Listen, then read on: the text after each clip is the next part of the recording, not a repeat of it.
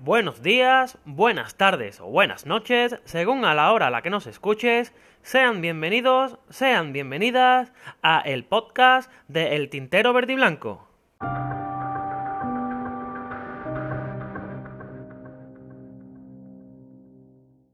Como cada semana, comenzamos repasando los resultados de las diferentes secciones del Real Betis Balompié en la pasada jornada. Abría el fin de semana en verde y blanco el Real Betis Féminas, que se enfrentaba en Lezama al Atleti Femenino, partido que terminó con la derrota verde y blanca por 2 a 1. La de Contreras no terminan de arrancar y se sitúan decimoterceras en la clasificación con 4 puntos, con un balance de una victoria, un empate y 4 derrotas. Ya el domingo, cuádruple cita verde y blanca con el Real Betis Futsal, el Betis Deportivo, el Real Betis Balompié y el COSUR Real Betis Basket. El domingo a las 12 del mediodía jugaba el Real Betis Futsal que vencía en casa y mantenía el liderato ante el Manzanares Fútbol Sala, partido que terminó con 3 a 0 a favor de los verdiblancos en el marcador. También a esa misma hora jugaba el Betis Deportivo en Conil, partido que terminaría empate 1 a 1 ante el equipo gaditano. El Real Betis Futsal se mantiene primer clasificado con 14 puntos y un balance de 4 victorias, 2 empates y 0 derrotas.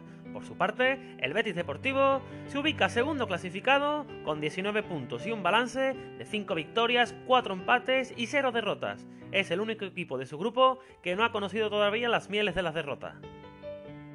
Y el domingo a las 2 de la tarde, la grande sesión, como viene siendo de costumbre, el primer equipo del Real Betis Balompié, que cayó derrotado 3 a 1 en el nuevo Real Arena, el antiguo Noeta para los más románticos. Los de Ruby no terminan de arrancar, se meten en problemas y se encuentran decimoctavos clasificados con 9 puntos, igualados a puntos con Celta y Eibar, y un balance total de 2 victorias, 3 empates y 4 derrotas, 12 goles a favor y 19 goles en contra. Y a las 5 de la tarde, el COSUR Real Betis Basket dejaba escapar un partido que fue brillante durante los tres primeros cuartos y en el que el último cuarto sirvió el Basconia para ganar el partido 84 a 73. El equipo de baloncesto se ubica decimosexto clasificados con un balance de una victoria y cuatro derrotas. Sin duda están siendo unos fines de semana saciagos en lo que las secciones del Real Betis Balompié. Solo Betis Deportivo y el futsal mantienen la cabeza alta. Y una vez hecho el repaso de los marcadores en verde y blanco de la pasada jornada, vamos a repasar las noticias en verde y blanco más importantes de la semana.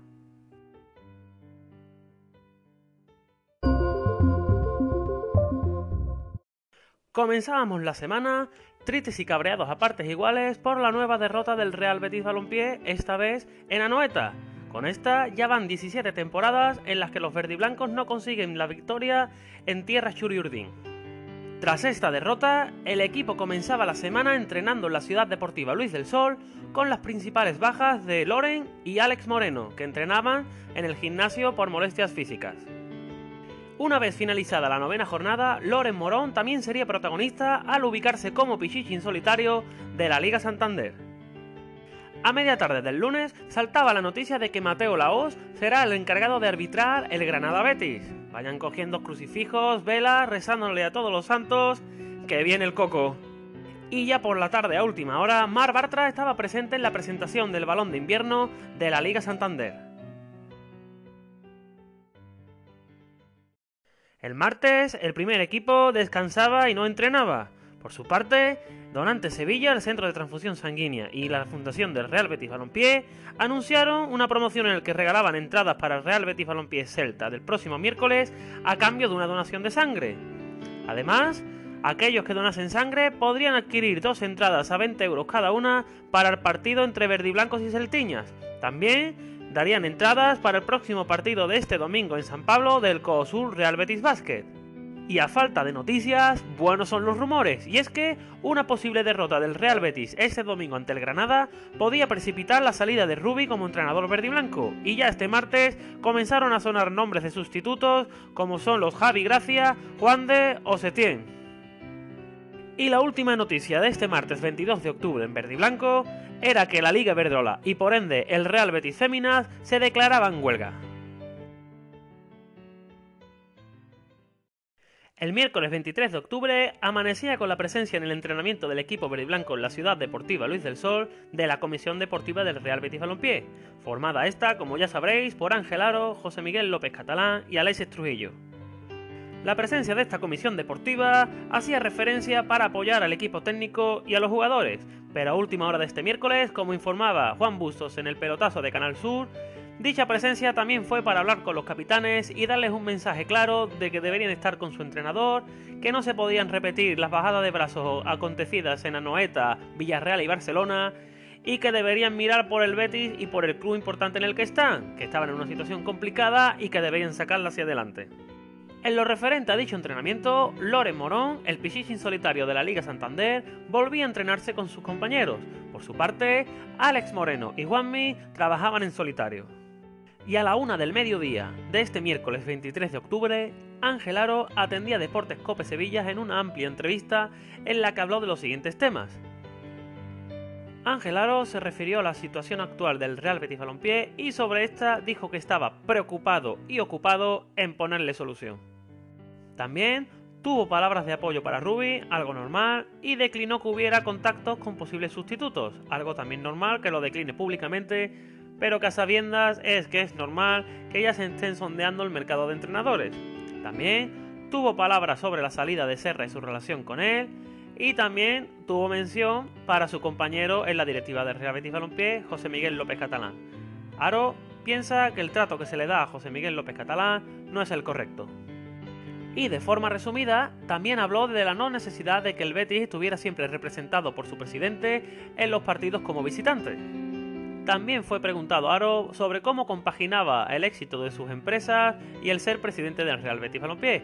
El presidente comentó que sí, que sus empresas le requerían bastante atención, pero que ser presidente del Betis era un lujo y hasta que pudiese iba a seguir siéndolo.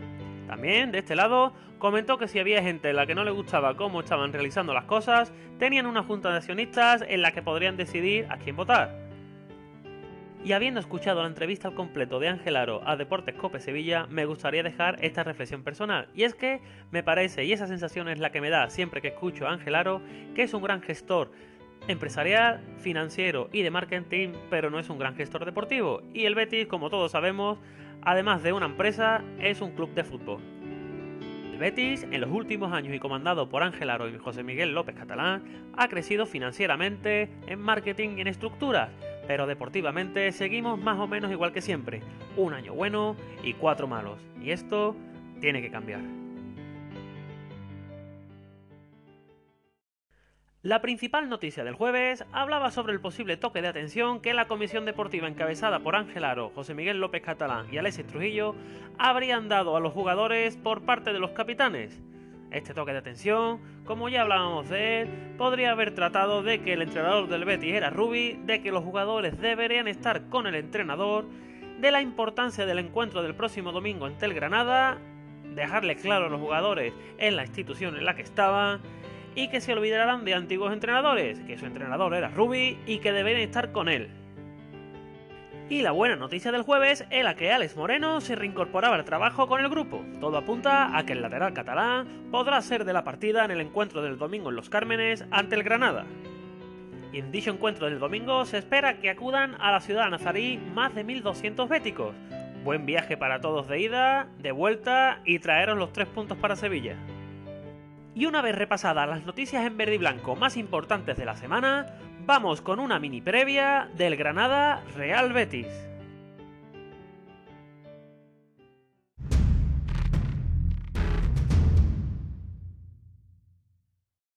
Granada y Real Betis se enfrentan este domingo 27 de octubre a las 2 de la tarde en partido retransmitido en abierto por Gol TV.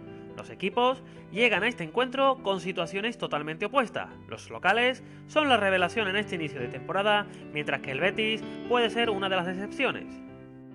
El Granada busca seguir con su racha como local y es que los granadinos han conseguido tres victorias consecutivas en el nuevo Los Cármenes, una de ellas frente al Barça. Los de Diego Martínez jugarán a buen seguro con el nerviosismo verde y blanco, teniendo de su lado la tranquilidad de haber obtenido ya 17 puntos y estar casi a la mitad de camino de su objetivo, la permanencia. Por su parte, el Real Betis llega con todas las alarmas encendidas al ocupar un inesperado pero merecido puesto de descenso. Se la juega Ruby y se la juegan los jugadores, señalados estos por la falta de competitividad en ciertos partidos y un run run de amotinamiento que viene sonando en estos días en la ciudad del Betis. Al Betis y a Ruby no le vale otra cosa que no sea la victoria en la ciudad de la Alhambra. El Granada llega a este encuentro tercer clasificado con 17 puntos, mientras que el Betis se encuentra en decimoctavo puesto con solo 9. Cuadro nazarí presenta la duda para participar en el encuentro de Duarte y Puertas, ambos por molestias físicas. Por su parte, en el Betis, todo es indicar que Alex Moreno, como comentábamos en las noticias del jueves, llegará a tiempo para el partido del domingo. También, Captú podría entrar en la convocatoria de Ruby. El que parece no llegará es Juanmi. El jugador malagueño sigue recuperándose de sus molestias físicas. Especial atención deberá poner la defensa verde y blanca con un ex del Betis, Álvaro Vadillo, y con un viejo roquero pero que lleva el gol en la sangre, Roberto Soldado. Obligatorio para el Betis y para Ruby traer los tres puntos de Granada. El Betis para no seguir en el pozo, Ruby para seguir como entrenador del cuadro verde y blanco, y es que una derrota podría suponer la destitución del catalán. Granada y Real Betis se han enfrentado en un total de 26 ocasiones en la liga, con un balance bético de 10 victorias, 9 empates y 7 derrotas. Según los enfrentamientos anteriores, estado actual de ambos equipos y otros factores, el Granada cuenta con un 30,8% de probabilidades de ganar por un 41,8% del Real Betis Balompié. El empate podría darse en un 27,4% de las posibilidades. Siguiendo con las probabilidades, el resultado más probable para el encuentro sería el 1-0 con una probabilidad del 9,8, seguido muy de cerca por el 2-1. El último encuentro de la liga entre ambos equipos cayó del lado granadino y terminó con un marcador de 4 a 1 a favor de los jugadores de la ciudad nazarí. Como visitante, el Real Betis no vence en el nuevo Los Cármenes desde la temporada 2012-2013, partido que finalizó con un 1-5 en el electrónico con goles de Rubén Castro que anotó un doblete, Pavón, Ángel y uno en propia puerta del jugador granadino Íñigo López. Como entrenador, Ruby se ha enfrentado al conjunto nazarí en cinco ocasiones en primera y segunda división, con un balance de tres victorias y dos derrotas. Ruby no conoce la victoria como visitante en Los Cármenes. Vamos con una serie de datos positivos, y es que Mar Bartra ha ganado todos los partidos que ha disputado frente al Granada, tres en la liga y uno en la liga Smartbank, siendo jugador del filial azulgrana. Incluso sabe lo que es marcar, ya que anotó un gol en la temporada 10-11 jugando en el filial catalán.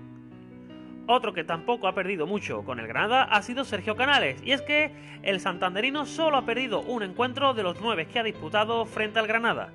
En uno de estos dio la victoria incluso a su equipo. Fue en la temporada 11-12, cuando era jugador del Valencia y el equipo Che venció 1-0 al Granada con gol de Canales en el minuto 4. Y otro jugador verde y blanco que solo sabe ganar frente al conjunto nazarí es Andrés Guardado. El mexicano se ha enfrentado en tres ocasiones al cuadro rojiblanco como jugador del Valencia y en todas ellas ha salido victorioso, jugando la totalidad de los minutos en los tres encuentros. Y otro jugador que solo sabe ganar al Granada, y este es Alex Moreno. El jugador catalán solo sabe ganar al cuadro nazarí, y es que de dos encuentros completos que ha disputado en la 17 y 18 han sido dos victorias. Por el contrario, un jugador que no sabe lo que es ganar o perder frente a Granada es Sidney. El central ha jugado en cuatro ocasiones frente al cuadro nazarí y en todas ellas ha empatado. Todas ellas en la liga y como jugador del Deportivo de La Coruña. Todo apunta a que Juanmi no llegará al partido, pero en caso de hacerlo se enfrentará al equipo al que más goles ha anotado como jugador, 4. El jugador malagueño anotó dos goles al Granada como jugador del Málaga y otros dos con la Real Sociedad y una estadística negativa, y es que Soufedal no sabe lo que es la victoria ante el Granada. Dos encuentros del central marroquí frente a los nazaríes, dos derrotas, una como jugador del Levante y otra con el Alavés. Y un dato curioso, ya que varios jugadores podrían estrenarse como profesionales ante el Granada, y es que Joel Robles, Pedraza, Loren, Fekir y Javi García, entre otros, nunca han jugado ni un solo minuto frente al conjunto granadino podéis empezar a rezar. Y es que Antonio Mateo Laos será el árbitro del Granada Betis. Mateu ha arbitrado al equipo verde y blanco en 18 ocasiones en la liga, con un balance de 7 victorias, 7 empates y 4 derrotas. El colegiado valenciano ya arbitró un Granada Betis en la 15-16, que finalizó con resultado final de 1 a 1. Y tras esta mini previa del Granada Real Betis, pasamos a repasar la agenda en verde y blanco del fin de semana.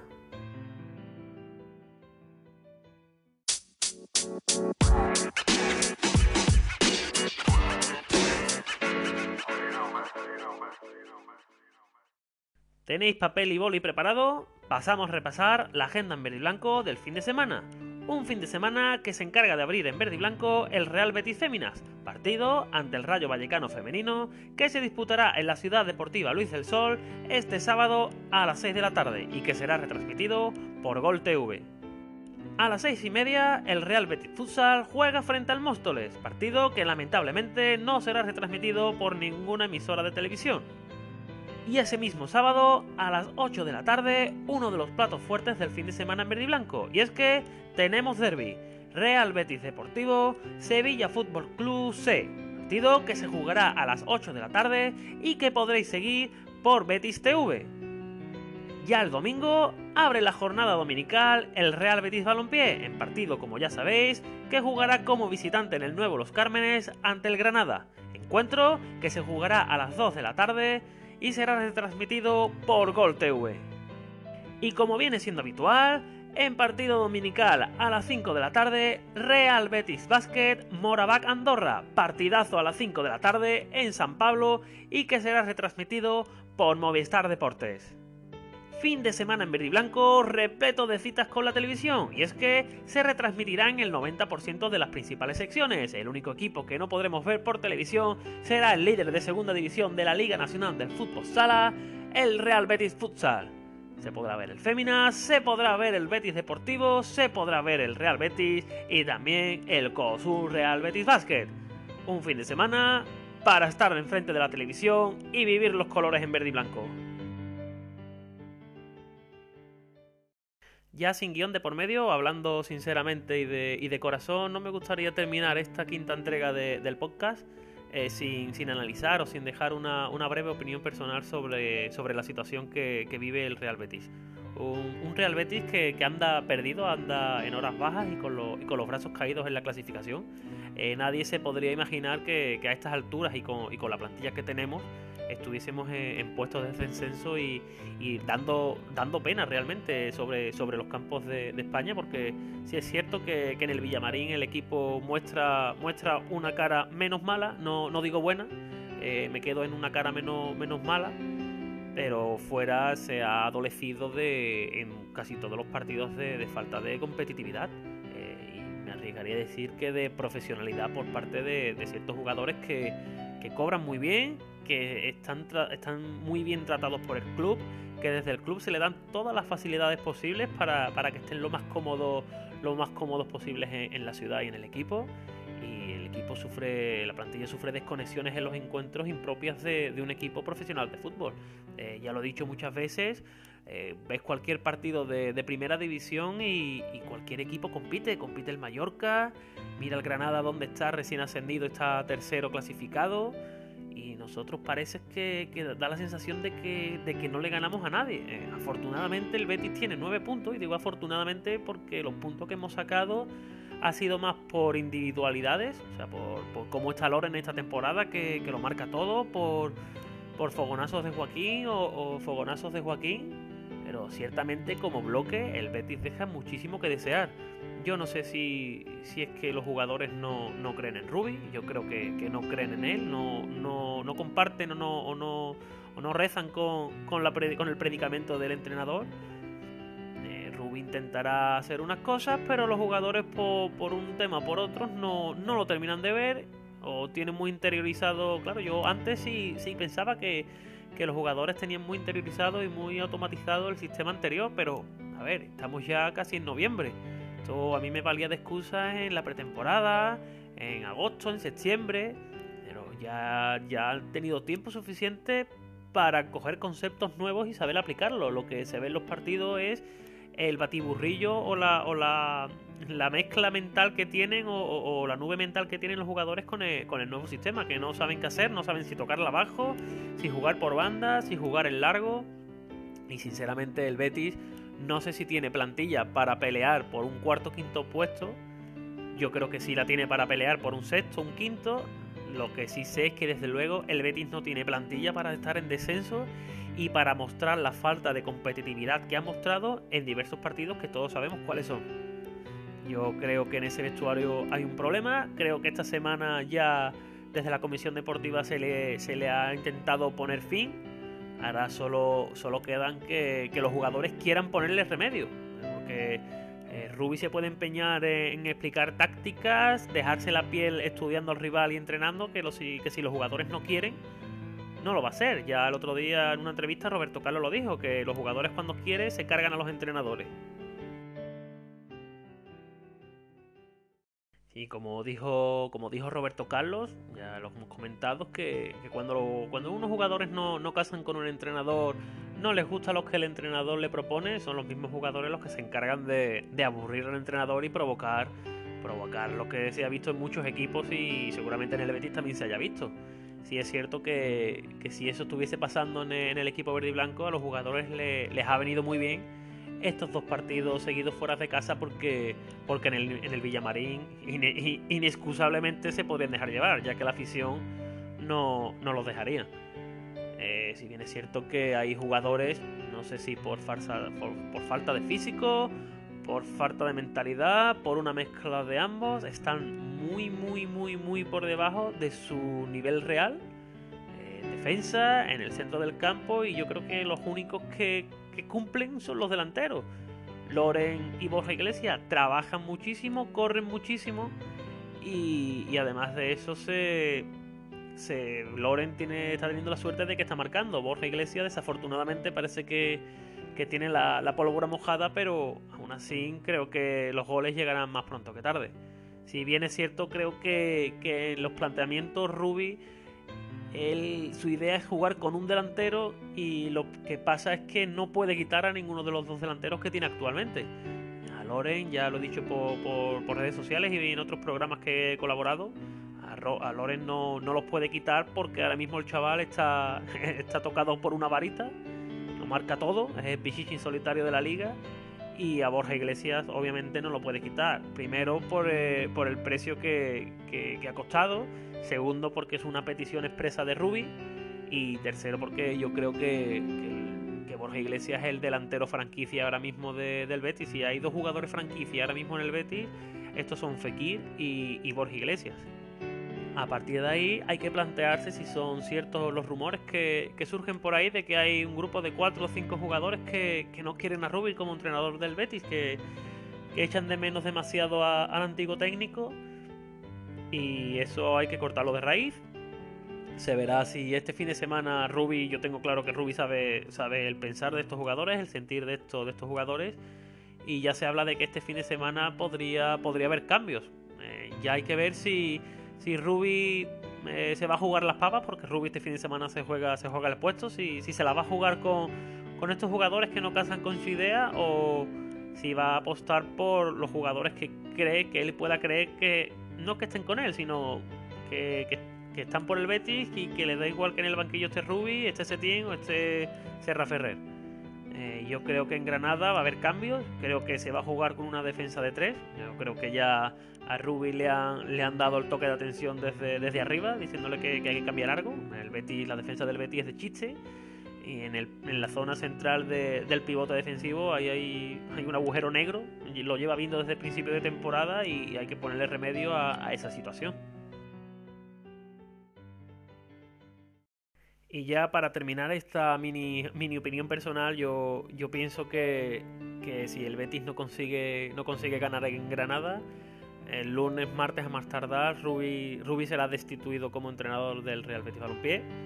Eh, Aro dijo el otro día que, no se habían tocado entrenadores, un discurso lógico, tiene que, tiene que apoyar a su, a su entrenador públicamente, pero lo normal y lo que ha pasado es que ya se habrán sondeado, sondeado al menos el mercado de, entrenadores y de no vencer en Granada, eh, yo creo que Rubí sería cesado como, entrenador de Real Betis, porque como en estos del fútbol es más fácil despedir a uno que, que despedir a 23 si bien es cierto, yo, yo creo por lo que escuchas en radio, en ruedas de prensa, en entrevistas de, todo el que ha trabajado con Ruby, eh, es muy buen entrenador. Es un entrenador que, prepara bien los partidos, que los entrenos de la semana los dirige a, según qué rival, no prepara todos los partidos igual ante todos los rivales. Eh, simplemente yo creo que es que los jugadores no, no han casado o no han, no han, no han sentido esa conexión con, con Ruby. No, no les gusta Ruby como entrenador, tácticamente no, le, no les convence, en disposición de juego tampoco, y yo creo que, que ese ha sido el principal, el principal problema. Aún así, yo creo que, en Granada os doy una, alineación. Yo creo que, en portería saldrá Joel Robles. Creo que en el lateral derecho va Emerson. Eh, defensa de 3. Yo creo que esta vez va a haber defensa de 3 para que ese central ayude al, que juegue como pivote. Yo creo que en defensa de 3 va Mandy, Bartra y Sidney. Y en el lateral izquierdo tengo dudas porque Alex Moreno va, a llegar, pero va a llegar muy, muy, muy justo, perdón. Y el miércoles también hay partido entre semana con el Celta y creo que, en esta ocasión va a ser Pedraza el que ocupe el lateral izquierdo. Ya en el centro eh, pienso que se la va a volver a jugar con Javi García. Sinceramente no sé si, Israel va a ir convocado, ya que este fin de semana también el Betis Deportivo tiene, tiene derby. Entonces yo creo que en el centro va, Javi García. Eh, y ahí creo que va a meter a Fekir. Creo que va a meter a Tello por canales y arriba va a poner a Borja y a Loren. Por lo tanto, nos quedaría un Joel Robles, Emerson, Mandy, Bartra, Sidney, Pedraza, Javi García, Guardado, Fekir, Borja y Loren. Creo que los sacrificados van a ser Canales y Joaquín y habiendo dado esta opinión personal y deseando con todo mi ser que el domingo estemos hablando de una victoria bética que nos hace muchísima falta, ya que eh, hay equipos que, están acostumbrados a jugar con ese nerviosismo de, estar abajo, eh, equipos recién ascendidos o equipos como, Leganés, como, como vez saben que en diferentes momentos de la temporada pueden entrar en esos puestos, pero el Betis dudo que sepa que sepa enfrentar ese, ese nerviosismo de, de jugarse el, descender a segunda división. Por lo tanto, yo, yo espero una, una victoria que, calme un poco las aguas, que no creo que las calmarán. Porque de no ser así, el miércoles se puede ver un auténtico, un auténtico cisma en, el Benito Villamarín en el partido que nos enfrenta frente, frente al Celta. Sin nada más que añadir, solo me queda despedirme, daros las gracias por estar otra semana más junto a mí. Espero que me escuchéis y espero escucharos la semana que viene. Mucho Betis, buena semana, buena vida y buena suerte. ¡Y viva el Betis!